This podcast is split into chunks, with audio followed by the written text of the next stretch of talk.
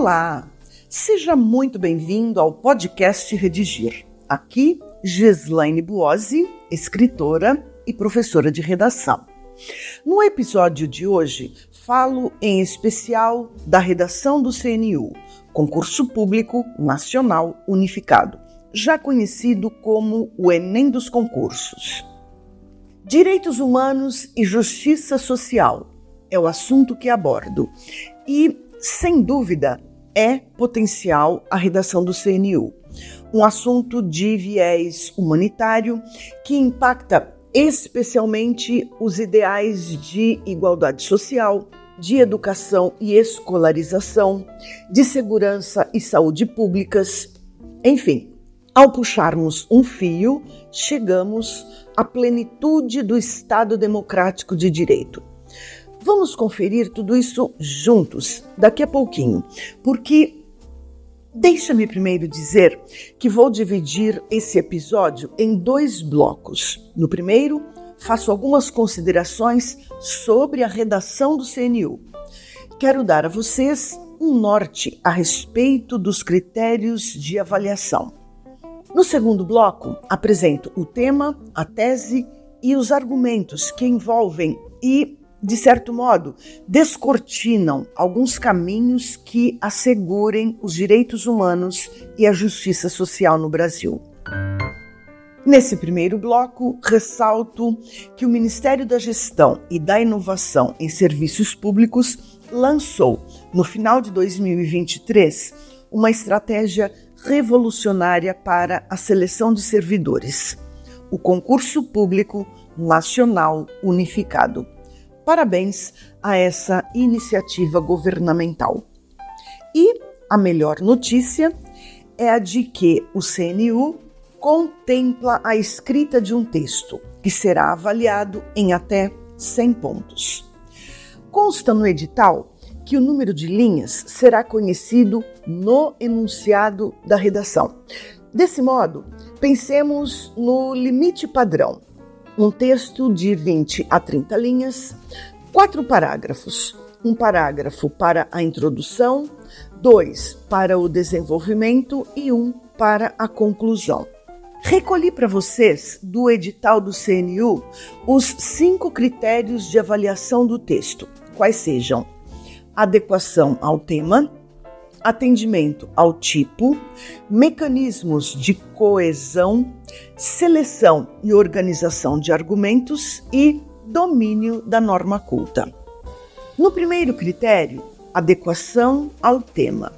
O candidato deve tomar todo o cuidado para não fugir nem tangenciar o tema. E para não incidir em nenhum desses erros, o ideal é que se utilize em cada um dos parágrafos pelo menos uma vez a palavra ou a expressão-chave. E, para não cometer repetições, procure palavras ou expressões sinônimas. Rapidamente, é importante frisar a diferença entre fugir e tangenciar o tema. Foge do tema o texto que não focaliza nem o assunto mais abrangente nem, por óbvio, o recorte temático propostos. Por seu turno, tangencia o tema, o texto que focaliza o assunto mais abrangente e não necessariamente o recorte temático. No segundo critério, atendimento ao tipo, será proposta ao candidato a redação de um texto argumentativo que como sabemos, é um texto híbrido, quer dizer, misturado. Há trechos informativos, por exemplo, retomadas históricas, nomes, estatísticas, a partir dos quais se faz a argumentação propriamente dita. As informações fundamentam, sustentam a argumentação. Mas cuidado, o texto pronto deve ser predominantemente argumentativo, quer dizer, deve conter mais argumentação do que informação. No terceiro critério, mecanismos de coesão. Aqui é posta à prova a habilidade do candidato em empregar os recursos coesivos, quais sejam as conjunções, os pronomes, as preposições. E quando se fala em coesão, é muito comum o candidato pensar que se houver conjunção no início do segundo, do terceiro e do quarto parágrafos, esteja tudo resolvido. Alto lá! Na verdade, a atenção deve se voltar a dois tipos de coesão: a interparágrafos e a intraparágrafo. A coesão interparágrafos é exatamente essa que acabei de mencionar. É a coesão avaliada na superfície do texto. No início do segundo, do terceiro e do quarto parágrafos, deve haver uma conjunção. A coesão intraparágrafo é aquela que acontece dentro do parágrafo. Veja, não se trata de uma verificação de superfície, e sim de mergulho, de leitura apurada do parágrafo. Verifica-se o emprego correto de conectores entre as palavras e entre os períodos que compõem o parágrafo. Nesse mesmo critério, confere-se também a capacidade do candidato em escrever sem incidir em repetições. Outro detalhe, muitíssimo importante: não se deve construir parágrafos de uma só frase. Quando isso acontece, o parágrafo torna-se labiríntico, ou seja, a ideia principal vai se perdendo em meio a tantas intercalações. No quarto critério, o corretor avalia a capacidade do candidato em selecionar, organizar e relacionar de modo coerente argumentos pertinentes ao tema.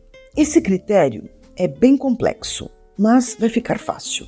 Quando se fala em selecionar e relacionar, fala-se na escolha de repertórios e argumentos, causas, consequências, exemplificações, citações, obviamente bem conectadas, bem relacionadas, quer dizer, pertinentes ao tema. Quando se fala em organizar, fala-se da harmonia, do corpo do texto, começo, meio e fim. Tenho uma estratégia para sugerir a vocês.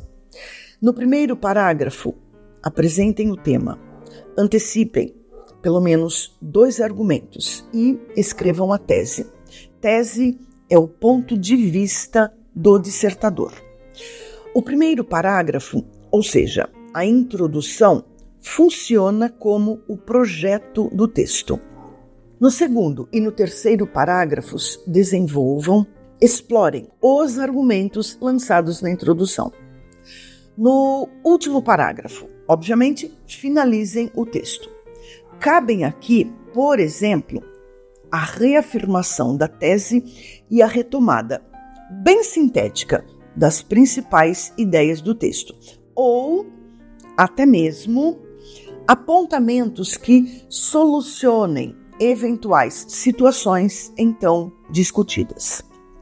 No quinto critério, domínio da modalidade escrita formal. Nossas aulas de gramática devem vir à tona. São avaliadas a ortografia, a morfologia, a sintaxe de concordâncias, de regências, além da escolha de palavras formais, que se contrapõem aos coloquialismos, às gírias e aos cacuetes da linguagem. Pessoal, quando falo da escrita formal, olha só, não entenda que se deva empregar palavras difíceis. Não, definitivamente não. O emprego de palavras difíceis, ao contrário do que possa parecer, significa Anacronismo significa escrita prolixa, empoeirada. A escrita, ainda que formal, não pode fugir do universo vocabular do leitor a que ela se destina. O escritor não pode obrigar o leitor a consultar o dicionário a cada linha que lê, até porque isso não vai acontecer. Com palavras simples, conhecidas, é possível escrever períodos elegantes. O segredo da boa escrita está na correção e não na escolha de palavras cujos significados não sejam imediatamente conhecidos. Nesse segundo bloco, apresento a vocês o tema, qual seja, caminhos para assegurar os direitos humanos e a justiça social no Brasil. Apresento também a tese e, especialmente, alguns caminhos a serem percorridos para que, afinal, direito e justiça possam saltar dos cadernos de lei e ser, de todo, materializados. Antes disso, considero de todo importante esclarecer ou lembrar o que sejam Estado Democrático de Direito, Direitos Humanos e Justiça Social. Vamos lá. Consta no artigo 1 da Constituição Federal que a República Federativa do Brasil, formada pela união indissolúvel dos estados e municípios e do Distrito Federal, constitui-se em Estado democrático de direito. E o que é isso? Esse conceito pode ser entendido de modo, digamos, simplificado como um sistema em que o poder emana do povo, que exerce sua soberania por meio de leis que ele próprio, o povo, cria, tendo em vista o bem comum e a dignidade humana. E então, aqui pode surgir uma dúvida. Se vivemos em um Estado democrático de direito, por que não somos nós mesmos quem fazemos as leis? A resposta está na estrutura da democracia representativa adotada pelo Brasil. Em vez de nós próprios fazermos as leis e tomarmos parte em todas as decisões, nós escolhemos, por meio do voto, nossos representantes políticos, que, em tese, atendem às nossas demandas. Além do princípio da soberania popular, o Estado Democrático de Direito é caracterizado pela divisão e pela harmonia entre os três poderes: legislativo, executivo e judiciário. Outro aspecto essencial desse modelo de Estado é exatamente o compromisso com os direitos humanos, que são considerados fundamentais a todas as pessoas. A garantia desses direitos é uma das pedras basilares do Estado democrático de direito. E, já que o Estado democrático de direito se compromete com os direitos humanos, Falo mais sobre eles, bem objetivamente. Direitos humanos são normas que protegem as pessoas de tudo aquilo que seja desumano. Uma criança abandonada é um ato desumano, assim como um velhinho faminto ou um doente sem assistência médico hospitalar. Logo, surgem os direitos humanos para garantir alimentação, segurança, dignidade, liberdade, lazer, educação, saúde, etc., etc., a todas as pessoas. A Declaração Universal dos Direitos Humanos foi um documento firmado por países membros da ONU em 1948, cujos regramentos foram absorvidos pela nossa Constituição. Falta-me abordar justiça social, entende-se basicamente que o conceito de justiça social esteja relacionado a ações político-sociais voltadas para compensar e até mesmo acabar com as desigualdades sociais. Esse é um compromisso do Estado. Feitas essas considerações, é possível agora apresentarmos mais consistentemente o tema. Gislaine, no primeiro parágrafo, para a apresentação do tema, a gente pode ocupar o próprio recorte? Não, claro que não. Podemos parafraseá-lo. Quer dizer, podemos escrever algo parecido, mas não igual. O que devemos fazer é mobilizar o máximo de palavras ou expressões-chave do recorte e então construímos a frase de apresentação do tema. Quais são as palavras ou as expressões-chave desse recorte? Caminhos, assegurar, direitos humanos, justiça social, Brasil. E então, os direitos humanos são garantias fundamentais, universais e inalienáveis, aplicáveis a todos, e asseguram, entre outros aspectos, a proteção integral à vida, a liberdade, a igualdade, a segurança, ao trabalho e à educação. O Brasil, Estado democrático de direito, por força da Constituição Federal, defende os direitos humanitários para o completo desenvolvimento físico, moral e intelectual das pessoas. Ok? Agora falo da tese que é o ponto de vista a ser defendido ao longo da argumentação. A tese é esta: a democracia participativa é que fortalece a voz do povo e permite que os cidadãos lutem por seus direitos e por uma sociedade mais justa. Apresentados o tema e a tese, vamos aos argumentos. Levantei quatro argumentos Selecionem pelo menos dois para escreverem a dissertação.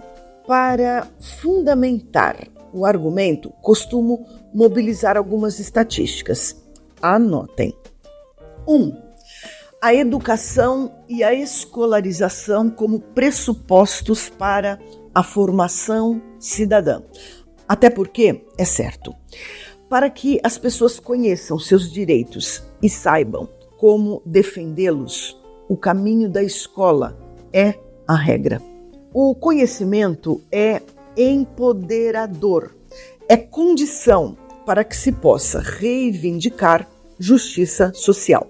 Segundo o INEP, apenas 4,7% das escolas brasileiras têm projetos específicos de educação em direitos humanos, o que, sem dúvida, é um termômetro o Brasil precisa, sim, expandir programas afirmativos dessa natureza. 2. Implementação de políticas públicas de inclusão social e econômica. Não é segredo que grupos marginalizados sejam moeda de campanha eleitoral. O combate à fome, à insegurança alimentar e as estratégias para levar segurança pública às mais diversas regiões do país são a cereja do bolo das campanhas eleitorais. De um pleito a outro, os brasileiros ainda estão à mercê de programas eficientes para redistribuição de renda, condição sem a qual não se pode falar em igualdade e justiça sociais. Conforme dados do IBGE de 2020, cerca de 50% da população brasileira vivem com renda per capita de até meio salário mínimo, o que evidencia a necessidade de medidas de inclusão econômica. 3. Estratégias políticas para o combate à corrupção, entre as quais mecanismos de transparência mais rigorosos. Aqui também se escancara a necessidade de tribunais agirem mais celeremente e serem, digamos, menos condescendentes no julgamento de processos que envolvem suspeitas de corrupção. A corrupção é um impeço ao desenvolvimento e à equidade. Combater a corrupção em especial nas bases do poder, é essencial para assegurar os direitos humanos. O Brasil ocupa a 94 posição no índice de percepção da corrupção, conforme relatório fechado em 2021 pela Transparência Internacional, o que reforça a importância de fortalecer as políticas anticorrupção. 4. Incentivo à participação popular mais consciente nas decisões públicas. Boa parte dos brasileiros vota às cegas. Pelo menos é isso o que me parece. Votar às cegas significa apostar todas as cartas num discurso que, num primeiro momento, convence. Aliás, o discurso é endossado pelas turbas, comove e convence. Ocorre que votar não é tudo. Conhecer programa de campanha eleitoral para só então definir o voto e, além disso, sair a campo depois para confrontar letra da campanha com o que efetivamente foi feito, foi cumprido. Tudo isso é movimento que muito raramente acontece. Quem perde com isso é a democracia. Somos todos nós. Então é isso. Antes de escrever sua dissertação, sugiro que, se for preciso, ouça novamente o podcast e leia não só o material de apoio, como também outros conteúdos sobre o tema. Também convido você a assinar o podcast da plataforma Redigir.